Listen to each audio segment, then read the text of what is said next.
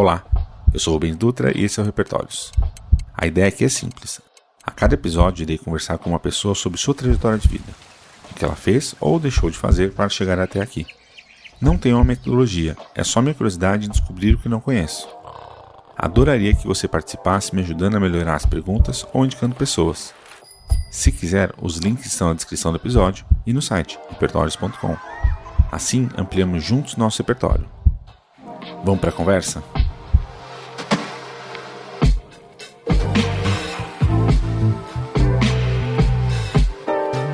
Hoje eu vou conversar com um cara que é um cara que a primeira vez que eu vi, eu achei ele muito empolgado.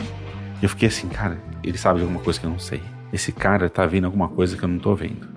E eu achei muito louco porque era uma, uma visão que parecia é, quase maluca, assim, de como enxergar o futuro, como ver uh, os negócios, como ver as empresas, como ver as possibilidades dentro das empresas que eu não conseguia ver. Ou melhor, não é que eu não conseguia ver, mas eu não conseguia ver do jeito que ele via, com essa amplitude que ele conseguia ver. E não que ele conseguia, que ele consegue ver. E por isso que eu insisto tanto, e já conversei com ele diversas vezes, de ele, principalmente ele, produzir mais conteúdos para empresas, porque as empresas precisam de pessoas como ele que possam gerar conteúdos que vão impactar realmente o mercado, realmente as empresas e tornar que façam que a gente vá para frente e não fique girando em falso no nosso dia a dia. Esse é porque você está aqui. Quem é você? Cara, é maravilhoso ouvir você colocando o ponto. Nossa, nem eu imaginava que eu era assim, tão empolgado assim. Né? Agora estou empolgado com você me contando que eu sou empolgado, assim, cara. Bom, Rubens, eu, putz, como vou comentar, contar para você assim, sou filho de. Eu, eu, me vejo como um cara comum, tá? Eu sou um cara comum, que se passar na rua aí, é, tô andando normal, vestido normal. Sou. Eu tenho a impressão que eu sou um cara mainstream, assim, tudo. É filho de um pai pernambucano, uma mãe baiana, né? Com aquela história do, do migrante, não do imigrante, que todo mundo gosta de contar. Eu tenho outras histórias para contar que aprendi a gostar da cultura e valorizar a cultura a qual fui criado só depois de muito mais velho, porque quando era adolescente sofri período da minha vida por ser filho de nordestino e naquela época eu não tentava falar muito sobre isso. Depois eu fui entendendo o valor de uma história bem contada, né? Quando meu pai me contava história de cordel, mesmo sem eu saber que eram histórias de, cor, de cordel, né? É uma mãe super calma, é, meu nascido num lar com pessoas, meu pai é músico, né? Então, de uma certa forma, é, de família simples também, fui criado na periferia, uma boa parte da minha vida. E resumindo assim, filho do de um grande coletivo que foi me educando e tratando. Eu me vejo muito desse jeito, assim, de uma forma geral. Eu sou sempre empolgado mesmo. Você colocou aí uma frase que eu tô sempre empolgado porque tudo, tudo é novo para mim, cara. É impressionante como eu acho que eu não tinha acesso quando era pequeno a algumas coisas e sonhava com muita coisa. Então tudo para mim foi meio que um acesso. Mas ficou melhor não ter o jeito de contar, viu? E para você, o que, que era não ter acesso? Cara, Rubens, até o conceito de não ter acesso eu não tinha, cara. Sim. É maluco isso que eu vou te falar, que assim, quando eu vivia numa bolha, uma bolha. É, eu, eu, tive pai, um pai e uma mãe que, que eram, é, são ainda, né? Um, como bons pais. E eu fui muito bem educado, assim, no sentido de, de educação de cuidado, assim, né? Tinha aquelas brigas que pai tem com filho e tudo tal. Mas, cara, nasci numa família maravilhosa, só que eu não tinha noção que a gente não tinha acesso às coisas, né? Eu tinha. A minha vida era um. Eu lembro que minha vida era um. É, eu, a gente morava todo mundo junto na casa dos meus avós. Então aquilo era a minha vida. E ali era legal, era divertido, né? Eu fui ter irmão depois de seis anos, eu tinha um tio que era dois anos mais velho que eu, que eu encaro ele sempre como meu irmão. Então aquilo era muito louco. A gente criava histórias na, no quintal, a gente brincava com as madeiras que tinham. E, tipo, vivia várias famílias ali, né? Porque a, a casa do, do, do, do avô, ele do Nordeste, ele criava todas as famílias, os filhos juntos, até poderem comprar uma casa, né? Se é que ia ter dinheiro, nem, nem imaginava que ia ter dinheiro para comprar uma casa depois. E depois daquilo eu comecei a ir para a rua. Aí eu comecei a ir para a rua, para calçada, para jogar bola ali, brincar. Aí tinha uns amigos da rua. E depois eu descobri que era a rua 1 versus a rua 2 no futebol. e era literalmente isso, tá? Rua 1 versus a rua 2. Aí, puta, expandiu minha cabeça porque eu consegui ir para a rua 2 tal. E aí depois foi o período que minha mãe, naquela época, acho que era mais tranquilo, né? Ia com meu tio para a escola. Então a gente ia explorando os caminhos, voltava sempre com os tênis sujos, furados, porque a gente ia zoando no meio do caminho. Então tudo, tudo, cara, tudo, tudo era uma expansão. Era como se estivesse passando uma nova fase de um videogame, assim, abria-se uma nova fase, uma nova fase. E até hoje, até hoje eu sinto que é assim, cara, uma nova fase que vai se abrindo. Então é muito louco isso aí, cara. Tô, tô, tô refletindo com você, tá? Isso aqui eu nunca conversei com ninguém desse jeito, assim. É a primeira vez que eu tô falando essa história. Então, é que você falou disso, me lembrou muito é, a minha infância, e eu, eu fui sempre com, com, com isso na cabeça, né? De que é, eu vejo, às vezes, algumas pessoas falando assim: ah, a infância melhor é aquela que jogava na rua, a infância melhor é aquela que tinha X, aquela infância melhor é que tem Y, a infância melhor é a pá, pá, pá, pá, pá. É, e ó, daí eu sempre me pego pensando assim: o melhor é a infância. Porque você não tem a noção de um monte de coisa, você consegue aproveitar quase que a partir do mínimo, você, você é, espreme aquilo, você tem alguma coisa muito legal. Por isso que quando você falou que você é, é, queria entender o que, que era, eu queria entender o que, que é esse acesso, porque a gente fica nisso, né? Tipo, ah, preciso ter acesso a, sei lá, a um elevador, tipo, andar de elevador. Para algumas crianças, andar de elevador é tipo, é animal. Tipo, cara, elevador. É um, um negócio Pô, mágico. Cara, andar de elevador é muito legal, velho. Eu fico sempre pensando nisso, né? Tipo, o que, que era, o que, que era esse acesso? O que, que era você ter as possibilidades? O que, que era, o que, como que, como que você via isso na sua cabeça, assim, quando você, ou melhor, como você viu depois de alguns anos, olhando para trás, assim, ah, eu, eu, você sentiu falta de algum acesso? Ou, assim, depois de velho, logicamente, porque na hora você não, talvez Putz, não sinta tanto. Rubens, hoje eu tenho noção de algumas coisas. Na verdade, eu sinto um pouco de falta de não ter algumas formações, mas também sou grato por ter outras, assim, tá? É, cara, eu fui pra uma casa sem TV, brother. Imagina, com tudo isso que eu tô te falando, eu não tinha TV. eu lembro de um fato, assim, do Mamonas Assassina terem morrido, né? E, tipo, chego na escola na segunda-feira, todo mundo triste, chorando. Eu, mano, o que, que vocês estão chorando? Tipo, o Mamonas morreu, eu não sabia, eu chorei depois, tá ligado?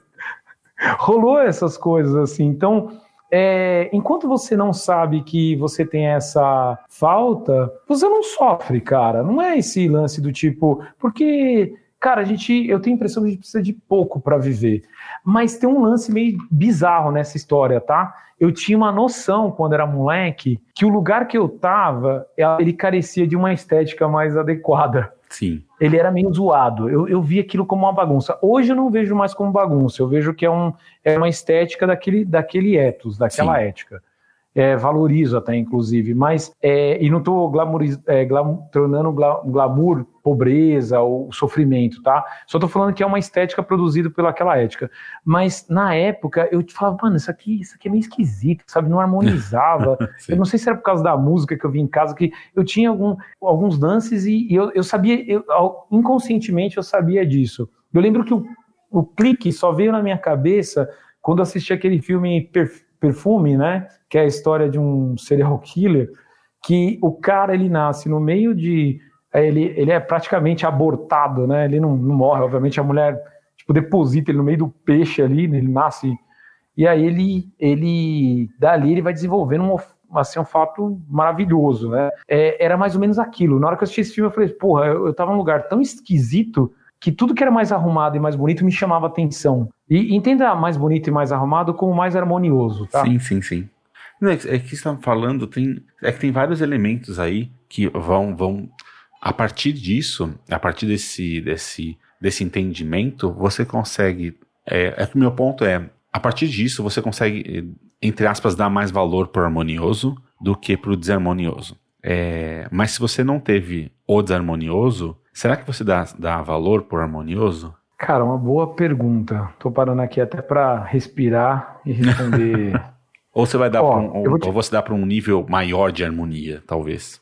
Eu, eu, eu, tenho a impressão que é o seguinte, Rubens. Todos nós temos um dilema com a abundância e escassez. Tem um papo aí que eu vejo a galera falando sempre assim: não, nós vamos viver uma era de abundância. Ah, puta, cara, quando você tem coisa abundante demais, velho, Sim.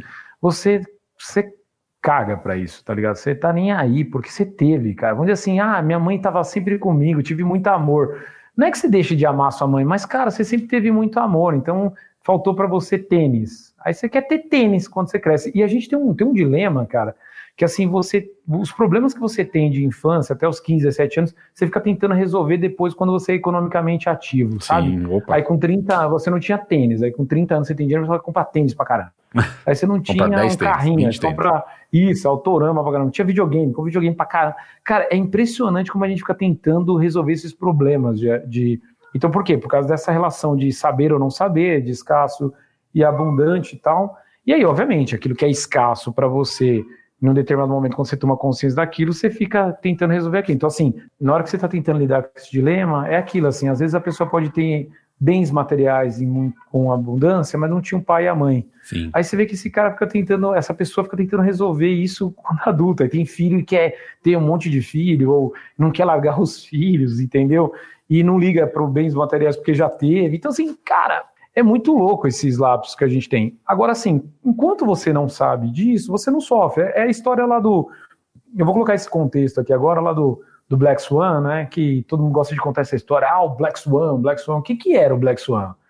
É, eram pessoas que não sabiam, antes de uma viagem só existia o cisne branco, os caras vão viajar para outro país, salve o erro, acho que era para Austrália ou Nova Zelândia. Quando eles chegam no lugar, eles descobrem pela primeira vez que existia o cisne negro, né, cara? Assim, mas como é que eu vou sofrer por não ter visto o cisne negro? Nem sabia que aquela porra não existia, velho. Sim. Então não existe esse sofrimento. O sofrimento tem quando você descobre que você não, não sabia, ou quando você descobre que nada sabe. Aí deve ser uma. Aí é uma porcaria, né? Quando você descobre que você não sabe de nada e que tem, e aí você fala, puta, como é que é aquilo, cara? Então, isso também causa uma certa angústia, palpitação, sofrimento à descoberta, sabe?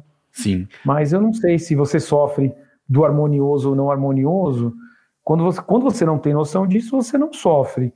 É, talvez pela percepção. Aí eu tô te falando que tem uma intuição, alguma coisa.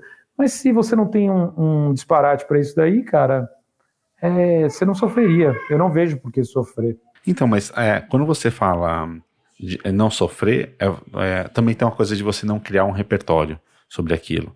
É, e eventualmente, num futuro, não questão só de trabalho, mas questão de vida mesmo, se você não, não, não sofreu e não teve que olhar para um mais harmonioso, para olhar para outros elementos, não entender, você não sabia que existia o Black Swan e tudo mais, é, será que você consegue trazer soluções para a sua vida daí pode parecer soluções de trabalho, tá? Mas não é só disso, é, mas é de relacionamentos e tudo mais. Será que você consegue trazer, ou que tipo de solução você vai conseguir trazer se você tá, entre aspas, preso numa realidade que você só conhece cisne negros?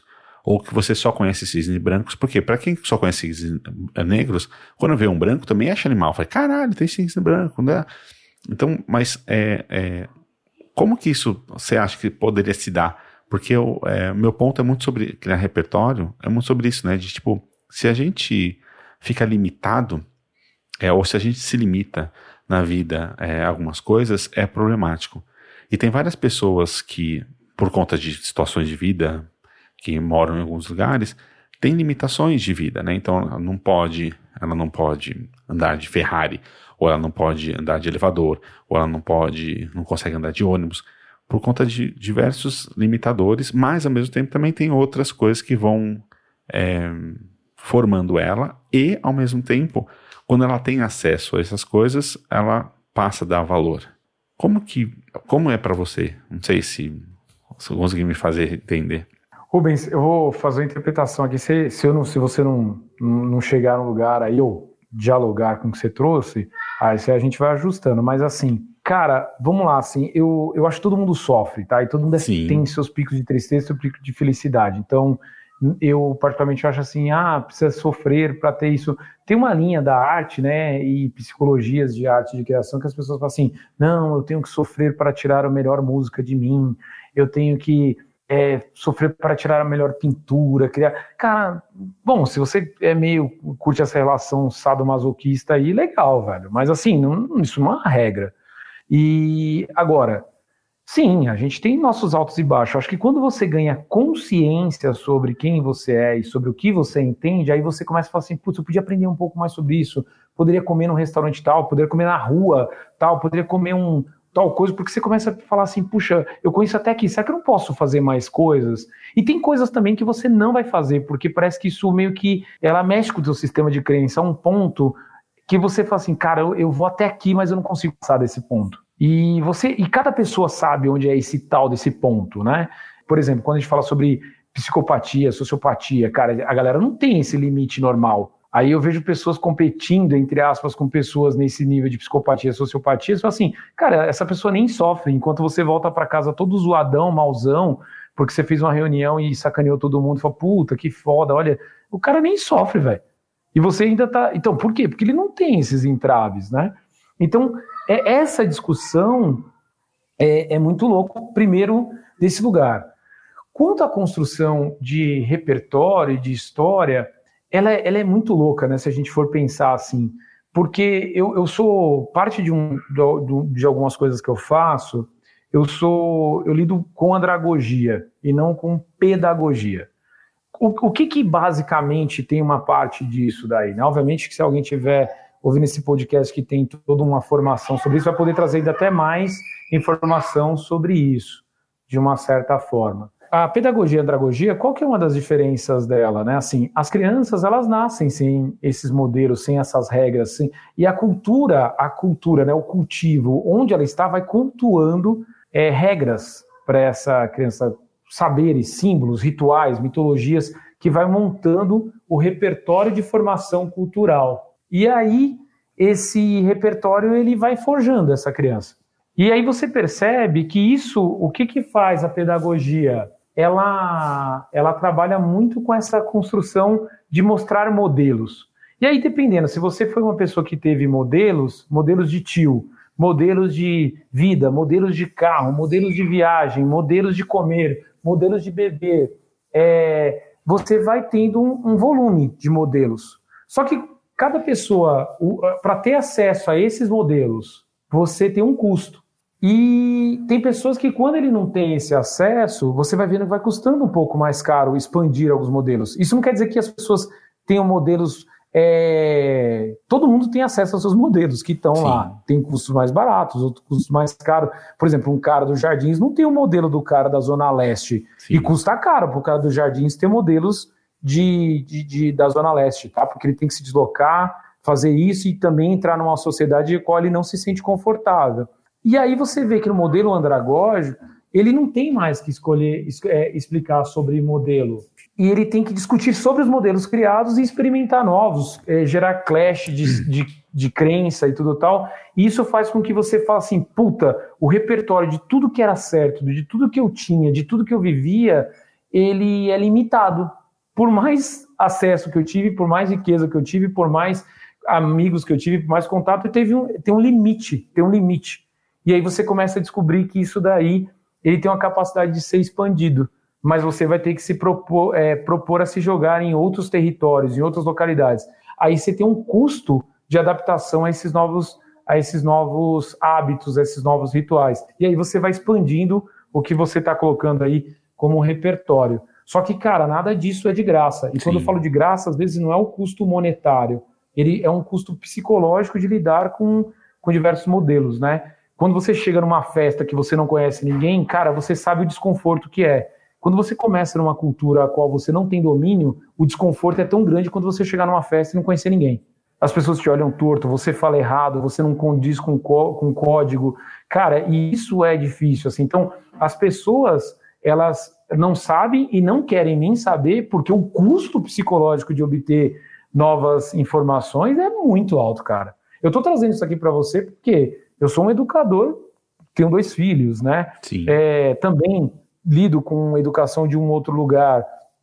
E, e, você vai vendo que essa discussão sobre aprender, essa curiosidade e tudo isso daí, que você estava falando do repertório, ele passa por esse ponto. Eu tentei costurar um pouco, entendi dos pontos que você traz, com esse custo, o acesso, o repertório, porque tem uma, tem uma discussão profunda nessa construção do que é o repertório, né? o saber, o que você domina enquanto cultura. Isso é ter cultura, né? Quando você fala assim, uma pessoa tem cultura, ela expandiu porque ela conhece coisas, Sim. não é porque ela leu livro somente, né? Não, é que você falou disso, daí você falou um ponto, né, de sofrer para criar, né? Que você precisa sofrer para criar, é um, um dos códigos que eu acho engraçado que, é, pelo menos no meu estudo de, de arte, de arte como um todo, né, na, todas, todos os seus, é, os seus pontos, é, eu acho que é muito, conf, é, muito confundido, né, o sofrer como uma coisa, ah, sofrer de amor pra, para, para poder criar, mas eu acho que nesse sofrer é muito sobre o filosofar, né? O poder filosofar sobre uma coisa, porque você tem conhecimentos é, é, você tem agruras que você só você enxerga entre aspas, né? Só você enxerga alguns elementos que estão é, te, tão te é, deixa, deixando, deixando você não avançar. Né? Então, esse sofrimento é para mim é muito sobre isso, de você não conseguir avançar, então você está sofrendo, assim, nossa, mas como que eu faço isso? Como que eu faço isso? Como que eu vou chegar lá? E não simplesmente, ah, eu tô, tô apaixonado e não consigo sair disso. Eu falei, não, mas isso é, é é uma bobagem, né? Eu acho que é uma, é uma, um elemento que é uma confusão, né? Que é, eu acho que até eu estava conversando ontem com minha esposa muito sobre isso, né? A gente confundir é, design com estética. Então, todos esses elementos de como a gente vai para um lado e vai para o outro, e todos esse, todos, tudo isso que a gente tá, vai colocando na sociedade, é, e muito sobre isso. Quando eu estava falando sobre é, os acessos, né? É, pessoas ricas têm tipos de problema, então tipos de sofrimento, pessoas pobres, outros tipos de sofrimentos. É, o, meu, meu ponto é mais sobre como que nesse tudo você tem, cada um criou um repertório e nenhum deles é melhor ou pior que o outro, mas como que um é mais diverso que o outro por alguns elementos. E como, se você acha que isso é uma é, problemático ou não. Cara, difícil, hein? Esse ponto aí também que está colocando, velho. É, eu, ia, eu ia falar para você que, assim, por ser um cara nascido de uma família com baixos recursos financeiros, eu comecei a perceber que minha família ela tinha uma riqueza cultural muito grande. Depois, tá? Não, sim, tinha sim. isso quando eu era mais jovem. E eu depois, isso fez eu ressignificar depois da minha vida a, a, o quesito de riqueza, tá? É, pode parecer meio babaca, assim, ou meio clichê, talvez até, mas não, meu, ter riqueza cultural, cara, talvez seja o único valor que a gente tenha mesmo, assim. Você saber contar a história, quem era o seu bisavô, o seu tataravô e o que, que, fazia, tudo tal. Essa é a, é a verdadeira riqueza, o verdadeiro legado que a gente tem. Porque grana, velho, com altos e baixos, você faz, você desfaz, você constrói agora, três gerações depois destrói, depois eles levantam de novo. E essa monetização da, do, do, do, ter acesso e a gente discutir, ela é associar monetização a ter acesso à cultura não é necessariamente isso, né? Tanto você Sim. percebe que tem um monte de gente que tem grana e não tem cultura nenhuma, né, Sim, né? Velho? Opa. Então, e quando digo cultura, de novo, não é, não quero entrar naquela pegada de alta cultura e baixa cultura, tô falando cultura de vida mesmo, sabe? Do tipo assim, o cara não tem noção do que é uma feira, ao mesmo tempo que não tem noção do que é andar na primeira classe, sei lá, do Emirates. Sim. Então, é, você fala assim, às vezes você não pode nem ter dinheiro, mas você fala assim, ó, vou pagar uma grana para andar num avião na primeira classe do Emirates só para saber como que é, é uma única viagem. Nunca mais vou ter dinheiro para fazer essa, isso. Vendo meu tá apartamento porque... para poder fazer isso, né? Exatamente, tipo assim, cara, não é nem porque. Às vezes você compra uma casa, vamos dizer assim, você não imobilia a casa para fazer essa viagem, porque você entende que essa viagem vai te dar um tipo de cultura que vai ser muito legal para você. Mas isso não quer dizer que você não vá para a feira e, e, e, vá lá comprar uns quitutes na feira e trocar ideia com feirante. Cara, é, é muito louco, porque isso é expansão cultural, isso é, você tem, assim, cara, eu, eu fui cercado de muita, de muita pessoa, assim, foda na minha vida, sabe? Talvez tenha uma coisa que eu, que eu parando para pensar aqui com você falando, é, e não necessariamente, tá, essas pessoas eram amigos, que eu digo assim, amigos. Eu, eu, tenho um lance que eu sou um cara que amo muito, mas eu presto atenção em mínimos detalhes e um monte de coisa, assim, um monte, cara. Minha cabeça fica a milhão. Acho que a gente já ficando junto às vezes, você sabe disso, minha cabeça ela não para, ela não para. Eu tenho que fazer algumas coisas até quando chego em casa para poder dormir, porque ela está processando um monte de coisa ao mesmo tempo. Eu falando, eu fico ouvindo o que as pessoas estão dizendo, a roupa, o, o trejeito e tal. E eu fui cercado de muitas pessoas com riquezas culturais. E isso muniu muito essa informação. Então tem um lance aí também desse lugar que é educação e não é um descondicionamento do olhar, uma predisposição a enxergar as coisas desse ponto, de diversos pontos de vista. E aí passa por isso de novo. Então, assim, monetização, ela talvez não te dê isso, talvez ela te segue. Eu estou fazendo um estudo agora, é, eu faço alguns ensaios de estudos é, especulativos, né, lá na, nas faculdades que eu dou aula. Hum, e, e, a gente está discutindo justamente isso, né? As cegueiras, é, ensaios sobre cegueiras em época de Covid. Você tem desde pessoas que estão lidando com cegueiras fisicamente, que tem que ficar em casa, estão tendo que usar softwares e sistemas que não estão prontos para isso, e a gente estava discutindo os múltiplos tipos de cegueiras que estão começando a ter agora, cara. A gente está, assim, praticamente cego. Ou a gente está tendo lucidez de coisas que a gente era cego antes do Covid, assim, tal. É, é, é muito louco é, você poder olhar desses lugares, às vezes, sabe? Mas isso tem a ver com você se propor a enxergar coisas ou ver coisas no lugar que você não tinha. Você estava falando da arte, desse lance todo. Eu acho que algumas linguagens, seja filosofia, seja arte, seja ciência, elas vão educando a gente ao ato de refutar, refazer, reconstruir, não parar naquilo que você achava que era certo e expandindo, né, explorando. Mas tem seu preço, tá? Sim. Tem seu preço isso daí. E agora, agora que a gente está falando um pouquinho sobre isso, me fala um pouquinho quem, o que, que você faz e como foi você foi chegar nessa área.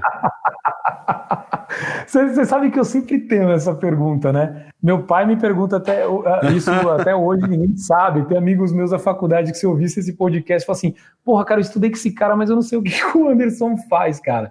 É, isso não é mentira. Isso não é mentira ah, eu, eu nunca consegui achar uma definição assim para o que eu faço ou eu sempre peço ajuda para os meus amigos. Cara, me explica aí o que, que eu faço assim de uma forma geral. Rubens, hoje eu tenho eu, eu, eu trabalho com tenho, eu tenho várias atividades. É, eu vi que num podcast seu aqui uma galera falou de um livro do Amit Goswami chamado Criatividade para o Século XXI. Esse livro, quando eu li ele, ele me explodiu assim a cabeça porque ele falava sobre os quatro processos de criação. Né? O Amit ele mostra um lance que ele fala assim, que existe uma criação para dentro e uma criação para fora. Uma criação do individual e do coletivo. Se você montar uma matriz 4x4, que todos os consultores do universo amam, matriz 4x4, é, dois, é, matriz 2x2, desculpa. O que, que você tem? Você tem coisas que você cria individualmente e para dentro, que você não precisa revelar para ninguém. Você pode criar para o coletivo e para dentro, coisas que as pessoas às vezes não entendem, né? A gente associa a criação com criar algo para alguém lá fora. Você fala, não, cara, eu posso criar alguma coisa, uma cena, um imaginário de uma pessoa na rua e não contar para ninguém, só para me divertir, só para deixar meu cérebro se divertir. Eu não preciso contar para as pessoas que eu estou criando. É, e aí tem hora que eu tô, tenho criações para o indivíduo e para fora, assim, tal. Quando esse, eu, eu vi isso, esse livro ele conseguiu traduzir uma coisa que eu sentia, mas eu não conseguia traduzir em palavras, é, hoje e eu vejo que eu tenho diversos empreendimentos assim que estimulam o meu criar, assim, o, o pensar, o criar, tudo tal. Um deles é porque eu sou sócio de uma consultoria, o outro é porque eu tenho empreendimentos na região que eu nasci, que são empreendimentos sociais, artísticos, criativos, é isso eu até falo, assim, o nome chamado a Casa 7, o Contrafluxo, porque eu fui um cara criado na região da BC, na região que tem um baita orgulho, né, de falar que sou daqui, vivendo na área industrial tal. E tem alguns lugares que eu faço trabalhos experimentais, projetos e estudos, assim, com faculdades, assim como o Instituto Europeu de Design, a L'École de Nantes, que é uma, uma faculdade francesa, é muito legal, né? Você ser brasileiro dando aula para gringo sobre o drible, né? Sobre o jeito da gente fazer as coisas, driblar problemas, né? Que é uma coisa muito nossa, assim, cara. É, então, acabo fazendo essas coisas. Então, isso que a gente está discutindo aqui agora é difícil de eu definir o que eu faço, porque eu, eu, eu deixo a, a minha criatividade e a capacidade de fazer no lugar que eu, que eu sou chamado, cara. Se tiver que arrumar, fazer um churrasco, precisar de pensar ideias, que eu piro nisso. Não interessa o lugar, não interessa para quem. É muito louco. Então eu não me vejo em um papel específico, eu me vejo me divertindo a todo momento. A todo momento, cara. é muito louco. Tanto que quando eu não me divirto, me estressa. Aí é a hora que eu fico estressado. Eu não gosto, tá ligado? Mas isso que você falou, eu tava falando na gravação anterior, no episódio anterior que vai sair, do Fernando Andreazzi. Quando você fala isso, se você não tivesse nas, nas faculdades e não tivesse na, na, na consultoria, você acha que isso teria valor? Cara, eu. É muito louco, Rubens. Eu vou te contar uma coisa, mano. Eu tô te puxando coisa aqui que eu nunca converso muito com a galera. Meu primeiro trampo, assim, de verdade, de verdade mesmo, que eu ganhei um dinheiro, foi trabalhar numa feira, cara. Eu não tenho uma história assim. Eu tive acesso na minha vida depois, assim, de bastante coisa, mas eu, eu trabalhei na feira, ajudando um tio meu. Um tio meu me chamou um dia a ajudar ali na barraca de feira. E, cara, já ali eu tinha que me virar, já tem que criar. Então, assim, como assim? E para mim, eu sempre acho que isso vai ter valor, é só achar a forma naquele contexto que vê valor. Então, faz parte dessa criação e usar o seu repertório, suas coisas, para transformar em valor. Pode ser valor monetário, né, como a gente está acostumado a, a ter, é, como outros tipos de valor, valor para ter amigo, para ajudar na escola, isso, aquilo, tudo tal. Então, cara, para mim, você acha o lugar que é valorizado, porque Vamos lembrar assim, né? Valor tem a ver com escassez e abundância, né? Tem coisas, se você tem muito coisa abundante, as pessoas não valorizam, pagam pouco, sabe? E aí, quando é escasso, as pessoas, puta, então você, quando você vai entendendo essas mecânicas, elas vão te ajudando para isso. Isso me ajudou na feira, isso ajudou em vários lugares. O único lugar que eu, eu sempre travava assim, cara, era é, é, quando eu era mais jovem, né? Minha esposa tá até aqui e tudo tal era para lidar com namorados, assim. Eu, eu, lembro de um amigo meu falou, porra, mas você deve sair com namorados e tudo tal. Cara, não, nem era, sabia? Nesse lugar eu travava, tanto que minha esposa praticamente, assim, me conduziu para namorar com ela, né? É um lance meio bizarro, assim, dessa história. Mas, cara, para todo lugar, todo lugar você tem um destrave. Agora, putz, ser valorizado ou não, isso também depende do contexto, do, do, do, é um contexto de tempo e espaço, espírito do tempo. Eu sempre gosto de citar, cara, agora não mais porque foi mexido no mercado do, da arte. É, por um período, se eu não me engano, entre 2007 a 2014, ali a gente pode puxar o ranking das obras de artes mais caras do mundo, cara. Três delas eram do Pablo Picasso e três delas eram do, do Van Gogh. É, cara, Pablo Picasso, ele foi na, na, no século passado, ele foi o artista que mais ganhou dinheiro, brother. Ele conseguia fazer aquele valor ser visto. O Van Gogh morreu sem nada, maluco. Sem nada, sem nada. Como é que as duas obras valiam a mesma coisa? Porque naquele tempo e espaço, o Van Gogh não conseguiu fazer as pessoas verem valor na obra dele. O que Picasso conseguiu fazer? Tem pessoas que, assim, pode dizer, né, comparando, é que arte é difícil comparar. Ah, o, o, o Picasso era mais comercial comparado, comparado Picasso versus é, Van Gogh, o Picasso é mais Romero Brito, vamos dizer assim. Mas, ob, obviamente que não, né? Picasso não, é um gênio, cara. Foi um gênio e o Van Gogh também.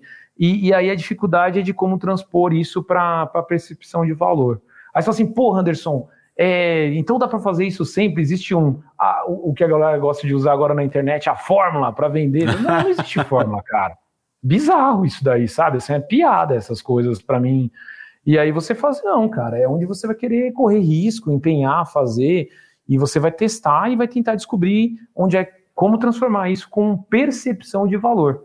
Percepção de valor, né? Do estudo de percepção do estudo de estética, tá ligado? Estética é discussão de percepção de valor. Eu quando eu falo com pessoas sobre estudo de estética, a galera sempre acha que eu estou falando só de cores, formas, gestalt. Eu falo assim, cara, estética é muito mais profundo Sim, do que opa. a gente discute. Porque isso é uma leitura estética, cara. Mas é isso você falou, eu sempre me pego é, pensando muito nisso e com um problema. Porque quando a gente fala que valor é uma coisa que a gente é intrínseca, uma coisa que. É intrínseca não, é uma coisa que a gente tem que saber como dar, como que fazer com que as pessoas percebam tudo mais é uma questão quase. É, é, uma, é um ponto quase aleatório. De tipo, você vai ter valor se caso você der sorte, vamos dizer assim. Porque eu tô pensando naquela menina que é tipo, tá em Paraisópolis agora e ela é programadora. Ela sabe programar bem e tudo mais, só que ela não consegue ter acesso. Ela não consegue mostrar o valor dela de alguma forma é, para as pessoas. Pode ser porque ela tenha tido um filho é, com 16, 17 anos, Ou pode ter simplesmente, porque ela não tem filho nenhuma, tem 22, e, mas ela não consegue mostrar para as pessoas do lado de cada ponte que ela tem, ela tem valor, que ela pode muito mais. E daí jogar isso para uma questão de, entre aspas, é, é só uma questão de, de, de, espírito do tempo, é só uma questão de como você vai se colocar, é quase que é um network, né? Que é o que mais. É, na, do lado de cada ponte a gente fala muito sobre isso. Se você tiver um bom network, você vai fazer seus projetos. Se você não tiver um bom network, você não faz projeto nenhum.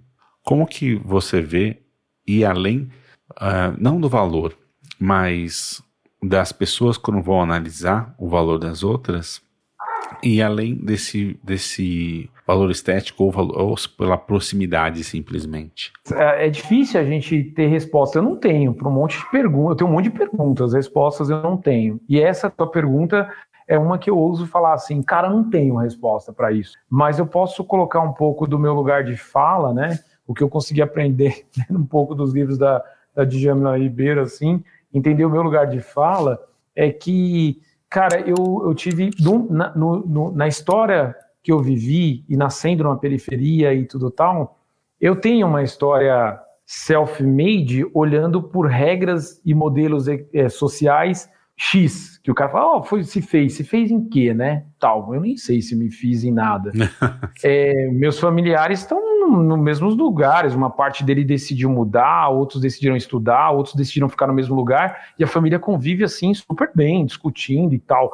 E é muito legal isso, sabe? Porque a família mantém o seu histórico, né?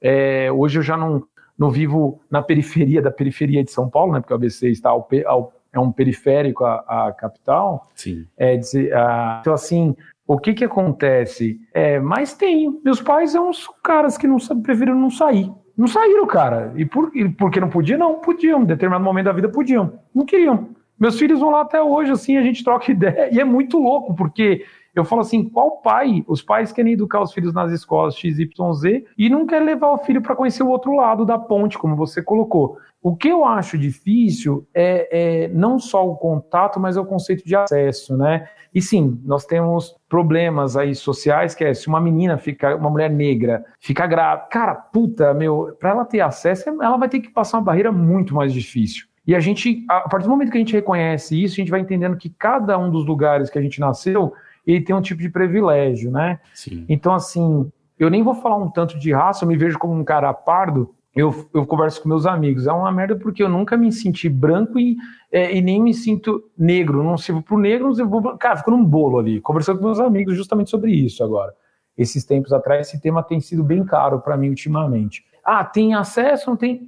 Mas o que eu vejo, Rubens, é que, cara, de uma certa forma, quando você está inclinado, vai custar caro, vai custar dedicação, isso tudo vai ter um preço, como eu já falei para você. Mas eu, eu nunca vi uma pessoa, quando era mais jovem, alguém me negar um livro, uma informação, uma dedicação, um tempo para trocar uma ideia. Tanto que isso eu, eu, tento retribuir hoje, tá? Eu tive muitas pessoas que marcaram minha vida, sim, porque tiraram tempo da sua vida para se dedicar. Eu tenho pessoas que eu sou extremamente grato, assim, cara, de, de ter me, me dado um livro, de me contar uma história de uma história em quadrinho, de me apresentar sobre filosofia, de me falar sobre música. E é muito louco, eu, conheço, eu lembro de cada uma delas, cara. Desde a minha professora de português lá com, sei lá, 7, 8 anos tal, que eu fui corrigir português quando eu tinha 25, 26 anos, cara. É muito louco, mas eu, eu tenho na minha cabeça esses lugares assim. Então, tem pessoas que têm preconceitos também às avessas, tá, Rubens? Da, da pessoa do, dos dois lados da ponte é, fazerem muros e não querer ali trocar uma ideia e prestar uma atenção. Eu lembro que eu tive que cuidar até depois de adulto, problemas que eu tive que tratar no divã, que era assim, cara, eu não me sentia aceito se eu entrasse numa loja X da Gucci. Eu precisava estudar o mercado de luxo e eu falava, cara, o que eu tô fazendo aqui? Esse lugar não pertencia para mim. Como assim não pertence para mim, velho? Como assim?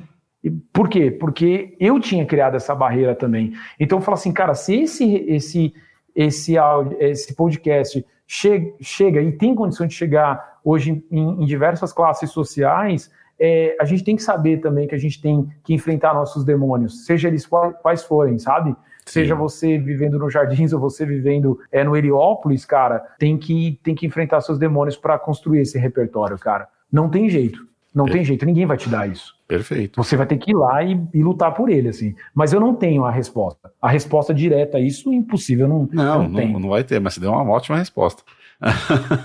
mas agora eu queria saber, é que você acabou de falar um elemento que me dá o um gancho para minha próxima pergunta, que é qual foi o momento é, mais importante da sua história, assim, que te ajudou a definir quem você é hoje?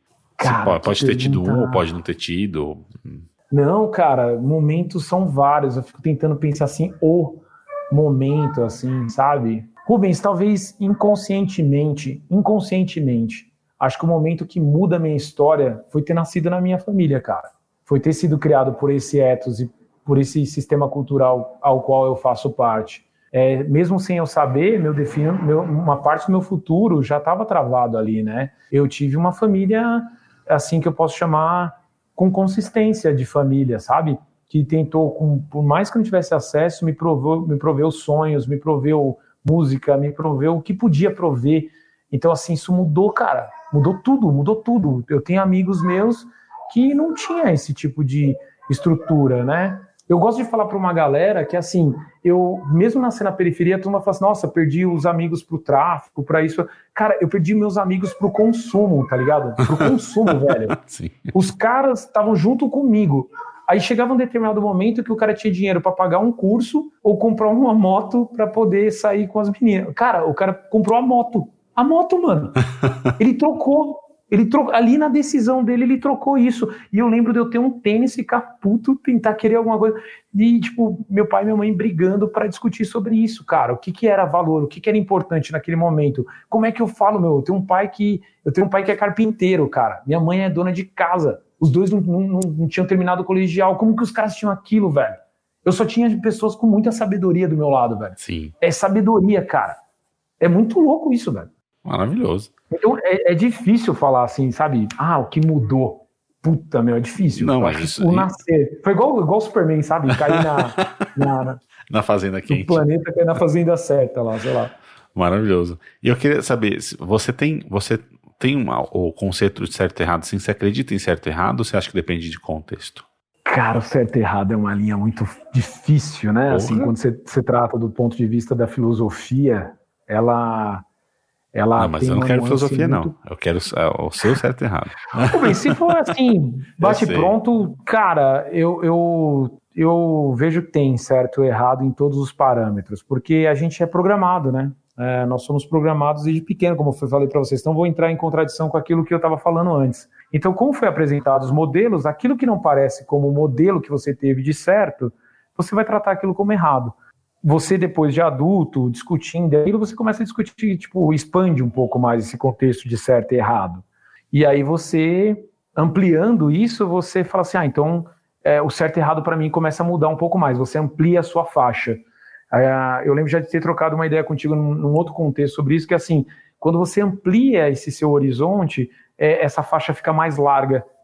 E aí tem pessoa que acha que assim, né? Eu, eu, lembro de ter visto pela primeira vez que eu tive contato com Os Miseráveis, do Victor Hugo, né? Não o livro, que eu ia falar para você assim, eu tenho o livro em casa do Victor Hugo. Mas, cara, na cultura midiática é muito melhor ver o filme do que ler o livro. É, ler o livro sempre para algumas pessoas vai ser muito melhor, mas, cara, é muito denso Os Miseráveis. E eu lembro de uma discussão que, que tinha entre os dois personagens, né? É, que era do ladrão, né? E o outro do policial, que se não me engano ele chamava Jean Valjean. É... E o Cossete, né? Que eles tinham ali uma briga entre eles. E é muito louco porque o, o, o policial, ele, ele, ele queria um critério de certo, né? De muito certo, tudo é muito certo. E, cara, quando o policial ele persegue ali o ladrão e, puta, você vai ter que pagar pelos seus crimes e tudo, aquela história toda maravilhosa do, dos miseráveis, e, cara, no meio da Revolução Francesa, o cara que salva a vida do policial era justamente o cara que ele achava que era um marginal, que deveria ter pago. E, cara, aquele filme, aquela história me mostrou um pouco sobre isso, sabe? Sobre essa dureza de certo, errado, certo, errado. E aí, o, o Jean ele, ele não consegue lidar com isso a um ponto que ele, ele se suicida, né, mano? Ele foi salvo da revolução ali, os caras iam matar. O cara, o, o, o cara que ele considerava como bandido salva ele, e ele, ele na certo errado, ele lida com isso, que lembra um pouco o Harakiri, é, japonês, né? O, o sepulcro, né? Sim. Quando você ficou com vergonha de você mesmo, então cometa suicídio, aquelas coisas todas lá, é, roots total, né? Então, velho, esse lance do certo e errado, sim, existe o um modelo. Agora, existe uma expansão quanto a isso. É muito tênue essa discussão, porque você vai entrar num sistema de moralidade, né? Não só de da ética, porque está dentro de nós a ética, mas aí você vai ter que lidar com a moralidade e como o sistema de leis e julgamentos é feito pela moralidade, é o que está entre nós, então assim, quando você pode fazer o que é certo para você, mas não é certo para a moral, você vai pagar o preço que aquele coletivo definiu que tem que ser pago se você quiser viver daquele jeito. Maravilhoso. Eu quero fazer uma pergunta para você, só que eu, eu, preciso fazer uma pergunta antes, em cima do que você falou. Você falou que existe uma, uma expansão entre o certo e o errado. Você acha que existe ou vai existir alguma língua que seja que seja que consiga transcrever toda a totalidade da vida? Caralho, velho. Nossa, é uma pergunta simples. menor ideia. É que você falou disso, é, tem uma coisa muito louca, né? De você falar assim, ah, isso é certo. Falei assim, mas não é tão certo. Daí quando você fala tão certo, já não é, a palavra certo já não tá, não tem, não tá no seu contexto né? Outro, né? não é tão certo. Falei assim, como assim não é tão certo?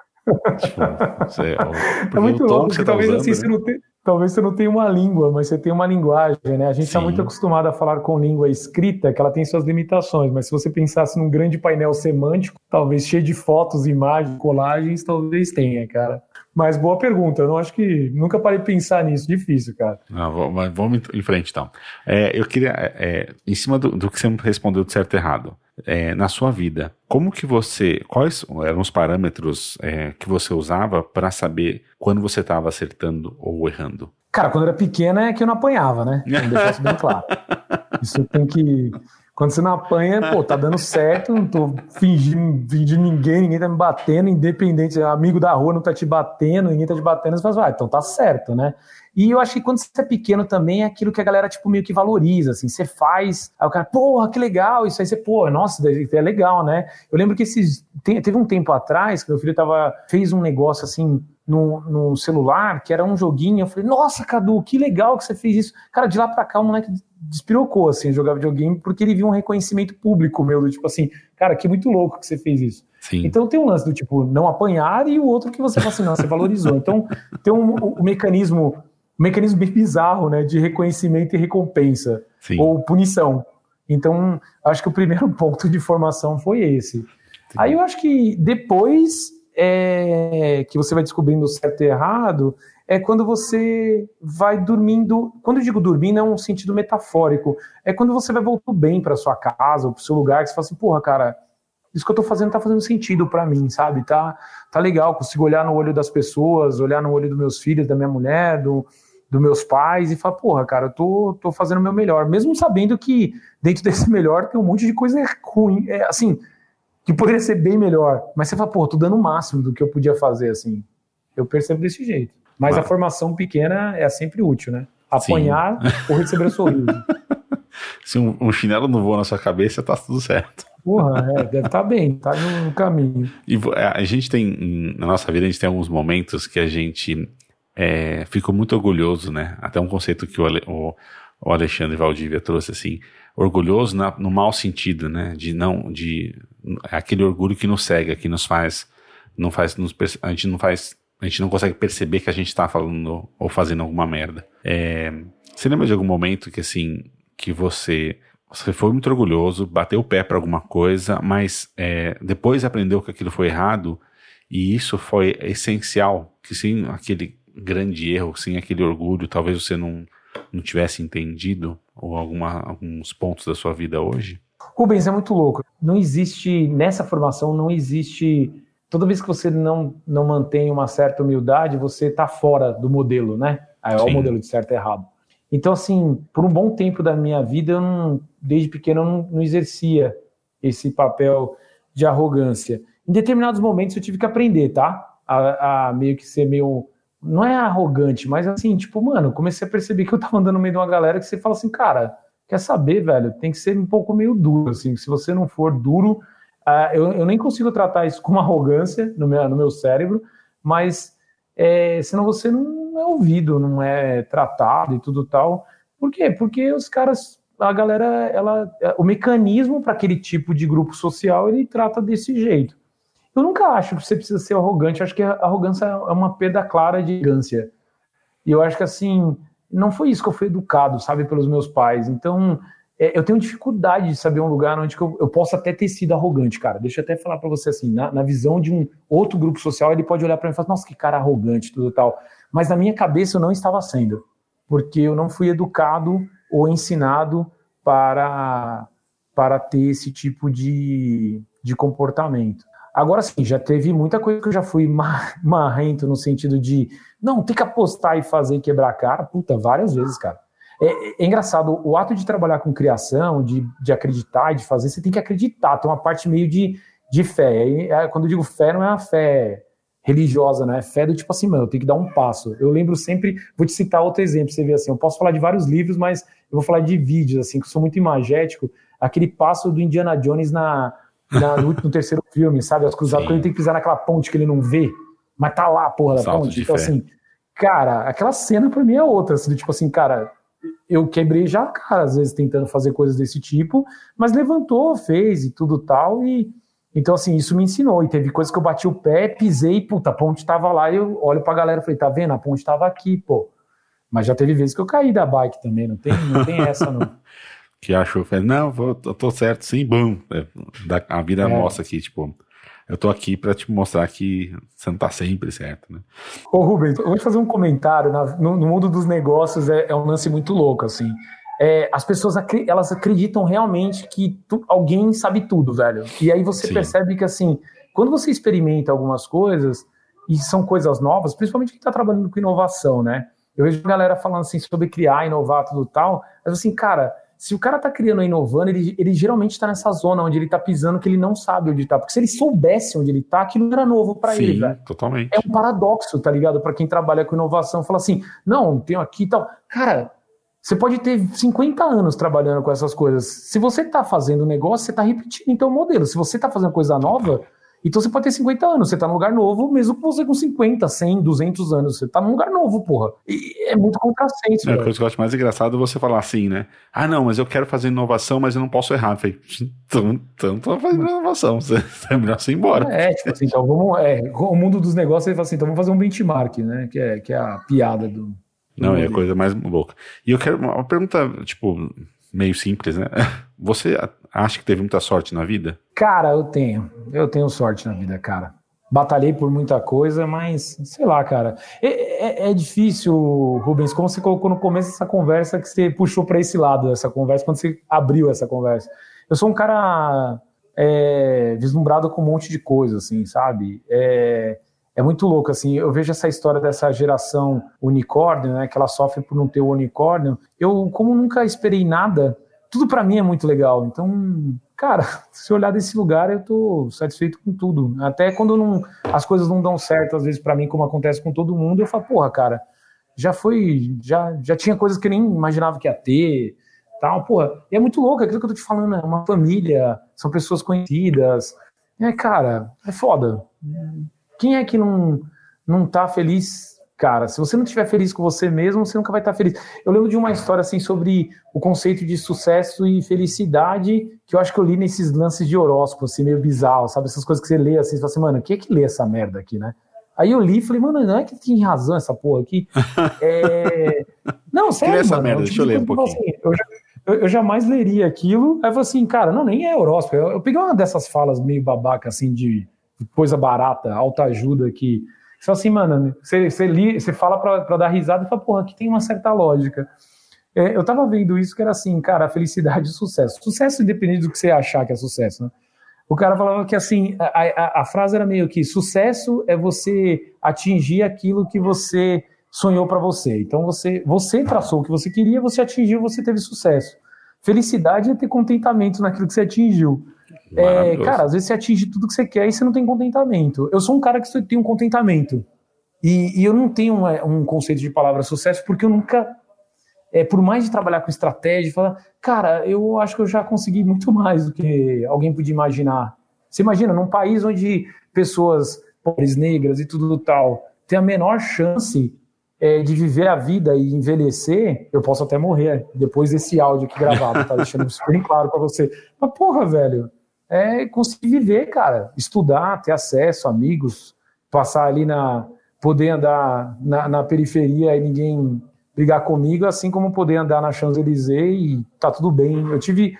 Teve, teve umas chances assim. Isso é quando você fala de matéria, mas você fala assim, poxa, posso conversar com um cara que é do candomblé, um cara que é que estuda aikido. Conheço um monte de gente assim, cara, é muito louco. Então eu sinto uma vida muito muito de sorte assim, muito cheia, próspera assim no sentido de pessoas e trocas e tal.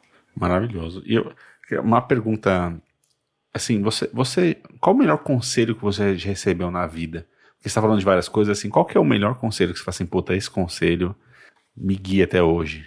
Cara, eu não esse conselho, de novo, volto para os meus pais, avós e família, assim, né, cara? Esperar, sabe? Meu pai e minha mãe falavam muito para mim assim, cara, espera que uma hora vai chegar ali algumas coisas, apesar de eu nunca ouvir esse conselho, cara. É muito louco Sim. isso que eu tô te falando aqui agora. Foi um dos melhores conselhos, assim, do tipo, não, espera que vai, vai dar certo, vai chegar lá. Mas eu nunca consegui esperar, tá? Eu sempre fui para cima e fazer justamente o que o conselho não me falava. É muito louco, mas esse é um dos melhores conselhos que eu recebi. E eu não fazia nada que esse conselho me pediu. Ah, mas ele foi um bom conselho, né? Porra, Porque, total. Se, se, você não tivesse seguido ele, é, ele você, o que ele tá pedindo, mas sem ele você talvez não tivesse ido contra ele, né? É, você vê assim, o cara é subversivo até com os conselhos do pai, né? Puta merda. Eu queria saber como que você faz para enriquecer seu repertório no dia a dia. Qualquer coisa. Cara, andar, né? com, andar com caras como Rubens, ouvir podcasts como Repertórios. é, cara, Rubens, andar, velho. Eu não fico em nenhum lugar. Eu tenho amigos meus que a gente fala muito assim, eu não, eu não estou em lugar nenhum, tá ligado? Eu sou um cara muito do in-between, assim. É muito louco. A mim, eu, eu percebo isso hoje, assim. É, eu não sou branco, não sou negro, eu sou pardo. Eu não me formei na faculdade de mecânica de eletrônica, sou, estudei mecatrônica, eu tenho outras formações, mas assim, cara, eu, eu sempre escolhi caminhos que me levavam a outros lugares, eu nunca ficava em um lugar. Andava com a galera de rock, mas não tinha problema nenhum de ter samba. Estudei clarinete, mas ouvia a galera com violão tocando música popular. Puta, tava na religião, mas não tinha problema de conversar com meus amigos que eram agnóstico ou que eram ateus. Até porque eu, na, desde de sempre, falava assim, cara, cada um segue o que quiser, velho, vai viver, ser feliz. Então, acho que, que, que o grande lance de repertório é, é expandir, cara, é expandir a, o ouvir, sabe? Se permitir, por mais que aquilo às vezes te fira e você fala assim, puta, cara, não concordo com isso aqui, mas deixa eu refletir, sabe?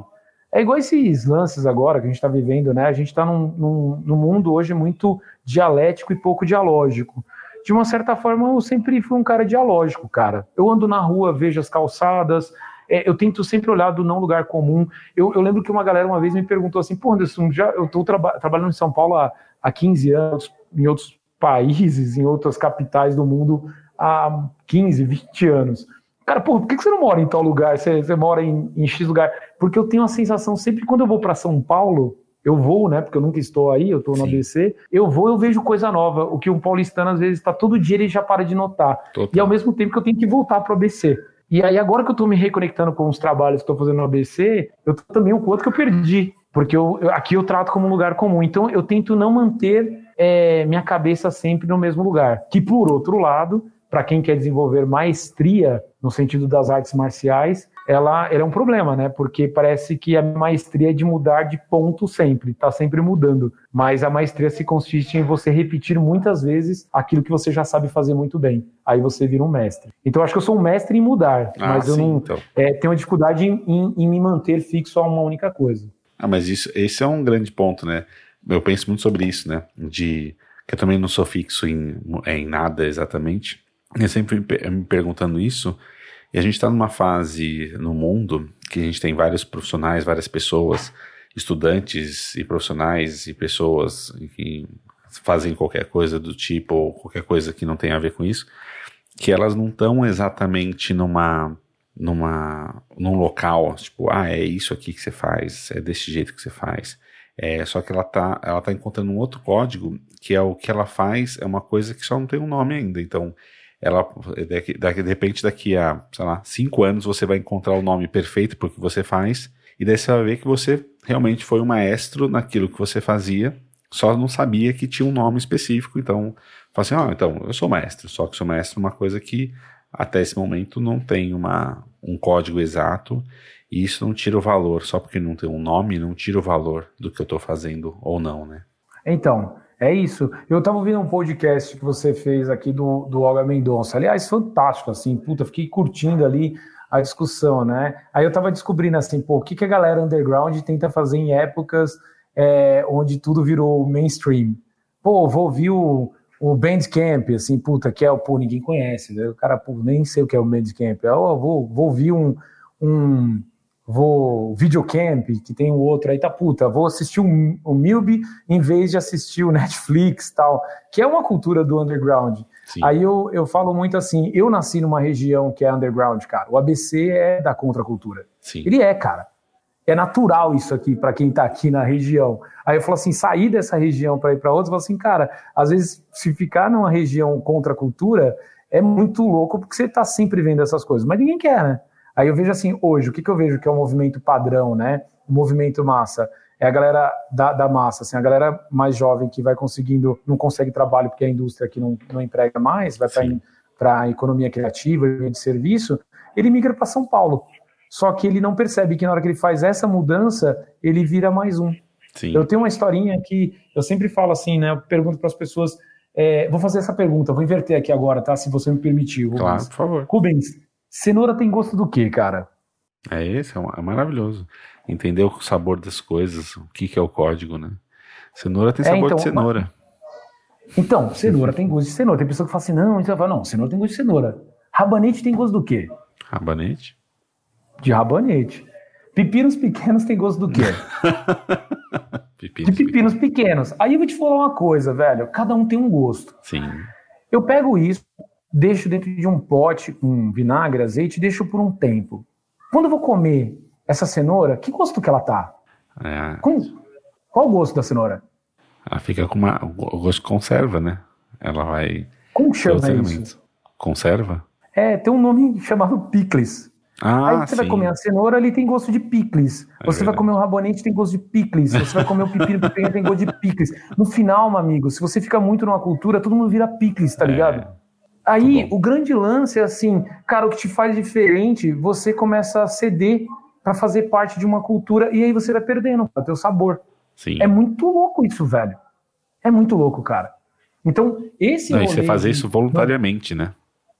É, então, mas, de novo, tem o seu preço, porque você não tem uma manutenção cultural e aí você não tem lastros de simples e mitos, a não ser que você tenha um monte de amigos que são esses amigos errantes, vagantes, nômades culturais, é, e não nômades fisicamente, porque você não precisa ser um nômade físico para você ser um nômade cultural, tem pessoas que confundem uma coisa com a outra, e aí você, você, aí você não tem, você não tem, às vezes, assim, puta, é, ou tem, né, você tem vários amigos para fazer happy hour, mas não tem aquele grupinho do happy hour, o grupinho do futebol de sexta-feira, você pode ter vários grupinhos de futebol, de futebol, ou mas vários é... grupinhos de happy hour, mas não sempre o mesmo, não dá, velho. Sim, mas uma coisa que você falou disso foi uma ótima analogia para colocar assim, né? Por exemplo, se todo mundo, você foi entrando, né, na piscina de azeite é, e foi se tornando um picles ao longo de um tempo, aquela menina que a gente falou lá no meio do, do da conversa, se ela é, se manter, é, se, ela, se ela se mantiver como uma, uma cenoura, é, lembrando que ela está já envolvida num meio, então assim, a gente nunca está fora de um meio totalmente, a gente está sempre envolvido ali. Então, é, cenoura totalmente ninguém nunca é, porque a cultura vai fazendo tudo isso. Mas quanto mais ela conseguir se manter é, longe de, dessa, dessa massa, mais ela pode é, mostrar algo para alguém. E aqui, sem papo de autoajuda, ou sem papo de é, os coaches quânticos e tudo mais, não é para você falar assim, ah, não, vou agora é só você ser você mesma que você vai conseguir alcançar. Não, não é, não é, é essa questão. Mas é, parte, de um, parte um pouco da sua resi resiliência, né, a sua resistência de conseguir se manter como você é, independente do meio. Então, que você falou lá do Van Gogh o Van Gogh ele se manteve e morreu na merda, né? É, Picasso é, se manteve, entendeu nos códigos da, do, do, momento que ele estava.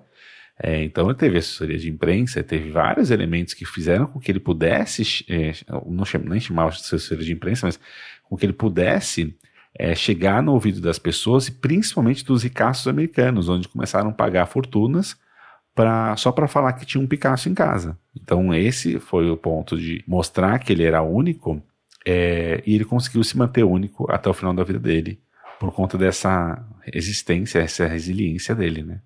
É verdade. Ô Rubens, você sabe que essa história ela me lembra o conceito de originalidade, né? Da, de você estudar a sua origem. Parece que para você entender a sua origem, você tem que afastar dela.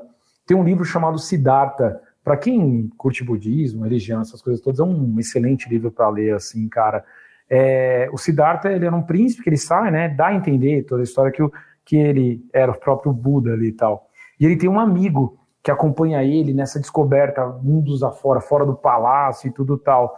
E ele vai perdendo as coisas, né? Descobrindo, vai deixando aquela vida dele.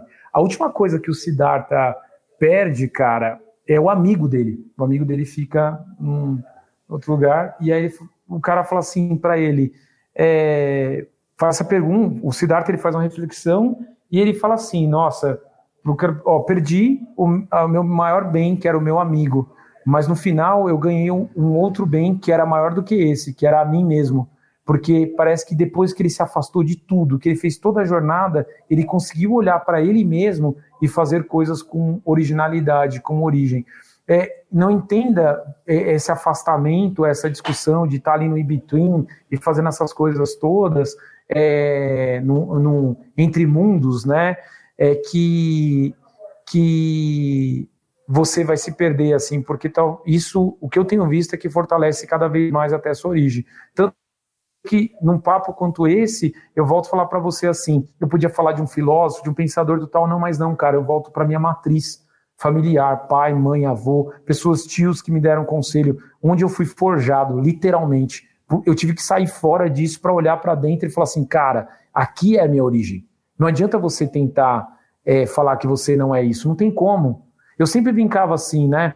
Por mais que você estudou e tudo tal, você está conversando com uma pessoa, você usou o verbo haver errado, você falou um, uma conjugação diferente, um jeito diferente, você já se entrega de onde você é. Se você usou uma gíria no meio do negócio, você falou um palavrão, tudo tal, o cara sabe. Cara, dá, dá para o cara saber. Então não adianta você ficar tentando é, esconder isso. Mas às vezes a gente não percebe. Então, quando você fala do caso da arte, do Picasso e tal, o que, que o artista faz? a, a eterna busca do artista é, é, é, é se conectar com essa origem, cara, que é muito difícil.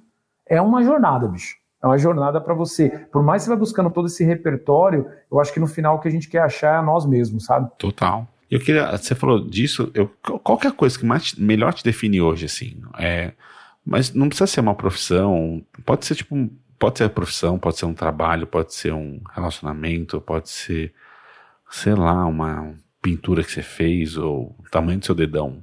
Sei lá. Qual que, qual que, o que melhor te define hoje? Puta, cara, eu acho que o que melhor me define hoje é uma. É o FIFA 2020. Uma... Tô brincando. Uma FIFA 2020, pode ser também. Assim. pra gente falar que o que mais me define hoje é uma, uma dor aguda no baço. Muito bom. É, é, realmente assim, cara. É um lugar de constante dor, provocação, que tá doendo, um incômodo. Eu sou um incômodo, cara. Isso é, isso é bom. Isso é um eu sou incômodo para mim mesmo. então, se Às você é incômodo para você mesmo, eu queria saber uma pergunta mais simples assim. É bom ser você? Cara, ser eu é muito bom. Acho que conviver comigo Se eu não tivesse que conviver comigo 24 horas, talvez fosse tão melhor. Né? Cara, eu, eu, sempre brinco que eu acho que assim, cara, acho que se eu me visse eu mesmo, assim, eu visse, eu, eu não gosto nem às vezes de ouvir ou meus podcasts, ou, ou quando eu tô dando uma palestra, uma aula, eu não gosto, porque eu falo assim, cara, como você é chato, sabe? Eu eu, eu entraria em um embate comigo mesmo. É muito louco, assim, você é um mal assim, em alça, tal, porra, não dá pra ser mais tranquilo, mais simples tal. É, é meio que isso, cara, assim, ser eu, eu, eu no meu lugar é muito legal, cara. Viver assim tal. Tem suas frustrações também, tá? é, tem, tem, meus, tem, tem meus momentos, assim, quando eu tô no, no buraco. Eu tenho, eu tenho um lance muito doido, velho, que é todos os meus aniversários de um tempo pra cá, eu entro numa fossa total. Porque eu tenho uma noção do tipo, foi mais um ano da minha vida e o que que eu fiz, cara? O que que eu fiz, assim, de relevante, tá ligado? É muito doido. Esse é um momento, assim, tipo, é legal pra caramba a minha vida, mas tem esse momento na minha vida. É, salvo o ano passado, que quando eu completei aniversário, eu estava fazendo um trabalho especificamente aqui na região da ABC. Foi um ano assim que eu me senti super bem, porque eu olhei naquele ano cercado de pessoas novas que eu estava conhecendo, fazendo algo para o lugar que eu nasci. Lembrando que eu sou filho de pais é, migrantes, né? Onde parte da minha história é contada como muitos brasileiros, assim, do Nordeste, mas essa terra foi que eu escolhi para ser a minha terra, assim, cara. E, e, ali, ali eu me vi feliz. Mas já fazia muitos aniversários que eu não me via mais. Maravilhoso.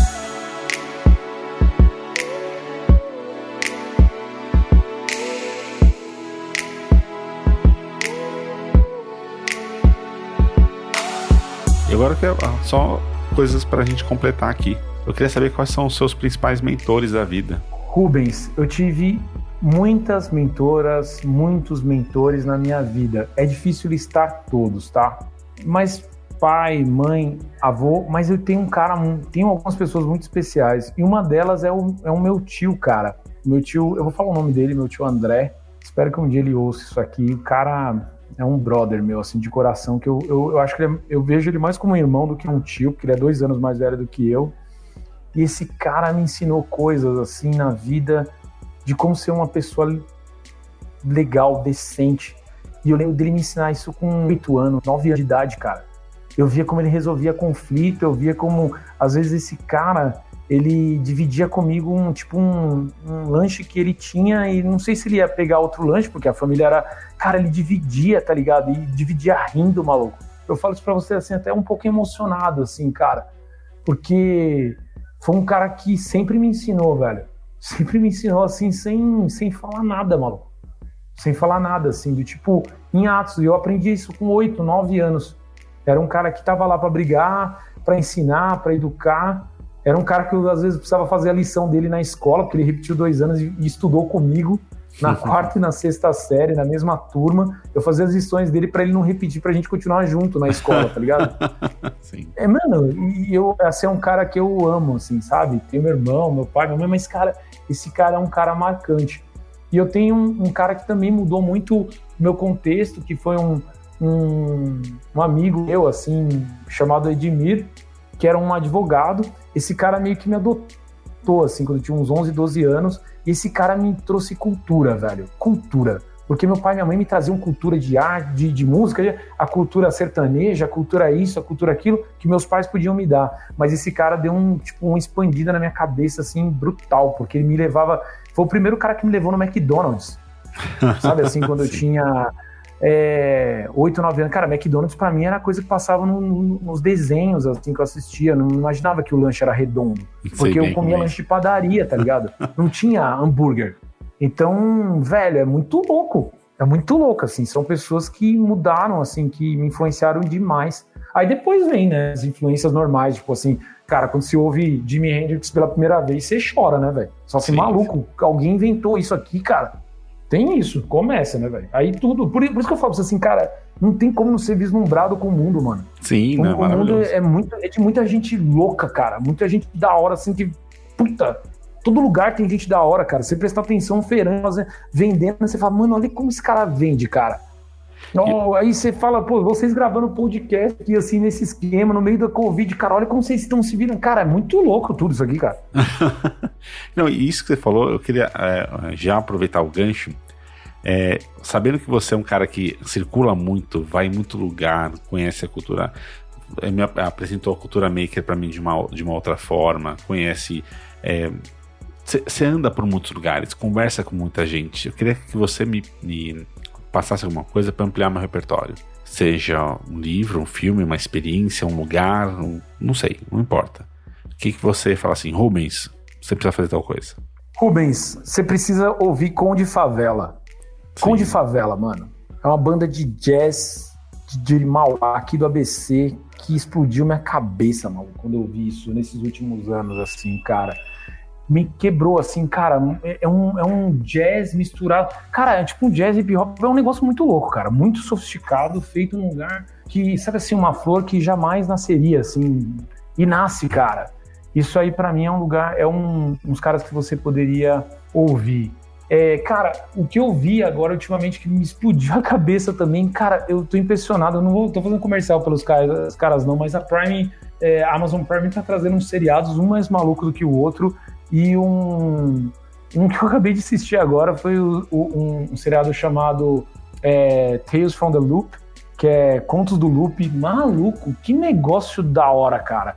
E aí acabei descobrindo que isso tem a ver com um livro sueco, velho, de histórias assim surreais, assim, cara, que legal. Fiquei até a fim de, de ler o livro é, desse tipo de coisa, assim, tal. Um outro livro também que eu aconselho para quem curte quadrinhos, eu amo quadrinhos, né, tal.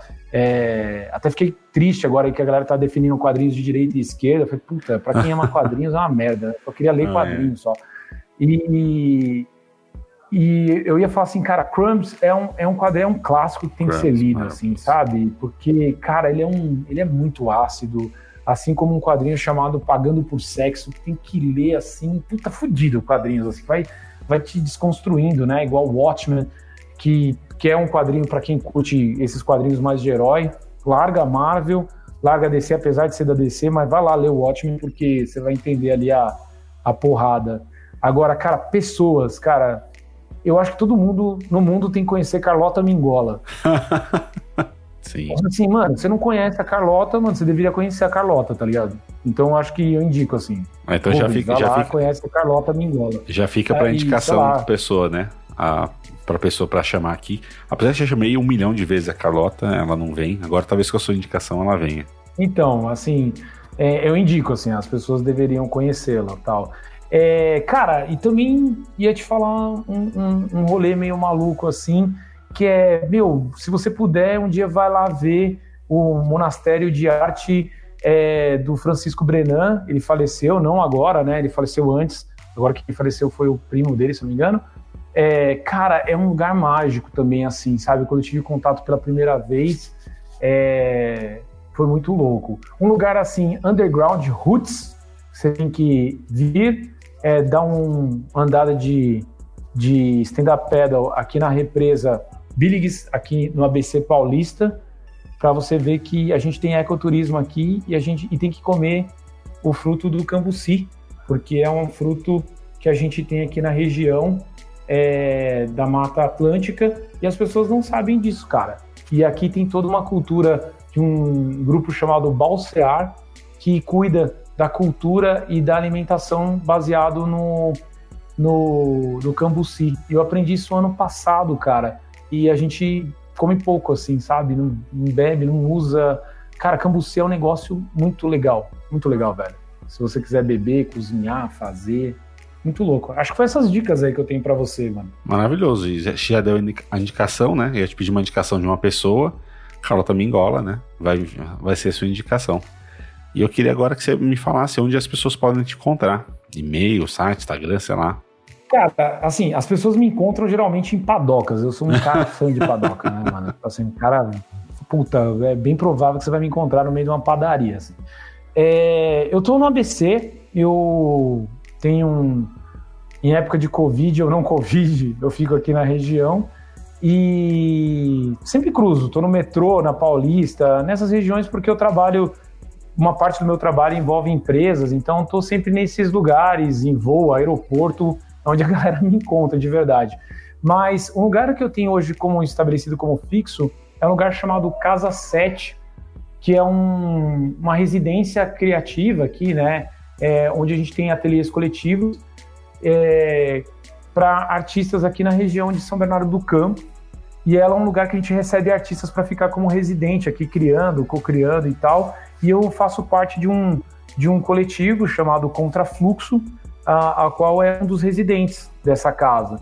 Então consegue me achar bastante aí, fazendo esses rolês mais de intervenções artísticas, experimentais, é, onde consegue me ver mais fixamente, assim, tal. Agora o resto, cara, eu sou bem andarilho, assim, então por isso que eu vou falar para vocês, vão me ver na padaria, no metrô, andando de bike, é, de skate em alguns lugares, é, apesar de ser um, um, cara bem, bem prego, assim, pra andar no skate, não sou nenhum skatista animal. Mas, cara, é nesses lugares, assim. Antigamente você me podia me encontrar numa quadra jogando bola, mas vai ficando velho, você já começa a render mais, a galera não te escolhe mais para jogar bola, então você vai parando, né? Em alguma rede social? É, cara, rede social. Rubens, eu tô Anderson Underline Penha lá no, no Instagram é, no próprio Contrafluxo, mas eu não apareço tanto. Cara, é muito louco, assim. Rede social, você vai me achar no LinkedIn, essas redes todas, mas eu, eu tô nelas, mas não tô, tá ligado? É meio maluco, assim. Se alguém quiser escrever, me acha ali e tal. Mas não sou um cara que tô nesses rolês, assim, de, de, de redes, assim, tal. Escrevo, óbvio. Se alguém me escrever no LinkedIn, eu tô. Se tiver no Instagram, eu tô. Eu tô nesses lugares. Mas sempre com o nome Anderson Penha vai me achar lá. Acho que deve ter alguns homônimos aí. Deveria ter achado um, um nome artístico melhor, né? Tipo Anderson Chucrutz Penha, sei lá. Ninguém acharia facilmente. Assim, então. Maravilhoso, só, só se despedir aí. Rubens, é, obrigado pelo, pela oportunidade, pelo convite de estar aqui falando com você. É maravilhoso de fazer parte desse grupo aqui, dessa seleção do repertórios que já tem passado pessoas fantásticas, que eu também já tenho ouvido. Obrigado por ser esse cidadão aí a fim de compartilhar pensamentos e de ceder parte do seu tempo, cara, para construir um conteúdo que pode chegar para várias pessoas, inclusive para as pessoas nos jardins e no Heliópolis, por exemplo. E é muito legal, porque é uma mídia, de uma certa forma, todas as mídias têm suas restrições, obviamente, mas isso aqui expande para qualquer pessoa que queira ouvir e queira pensar e eu falo assim, cara, sou grato de conhecer brasileiros como você, ou pessoas, né, independente do país que tenha, que está fazendo alguma coisa para mudar a realidade do jeito que conhece, do jeito que pode. Obrigado, cara. Obrigado a você. Obrigado, foi, foi maravilhoso. Como todas as conversas, assim, cada uma tem uma, um elemento fantástico em si, que é sempre muito bom de fazer. Para finalizar, só quero te lembrar de uma coisa. Todos os conteúdos que falamos durante o episódio tem link lá no post. É só acessar repertórios.com. E aproveita que está lá e me conte o que achou do episódio, o que passou pela sua cabeça enquanto você ouvia. Mas se quiser mandar uma mensagem mais privada, mande um e-mail para ampliar.repertórios.com. Você também pode indicar alguém para eu conversar. É só entrar lá no site e ir na aba Quero indicar alguém. Até o próximo episódio.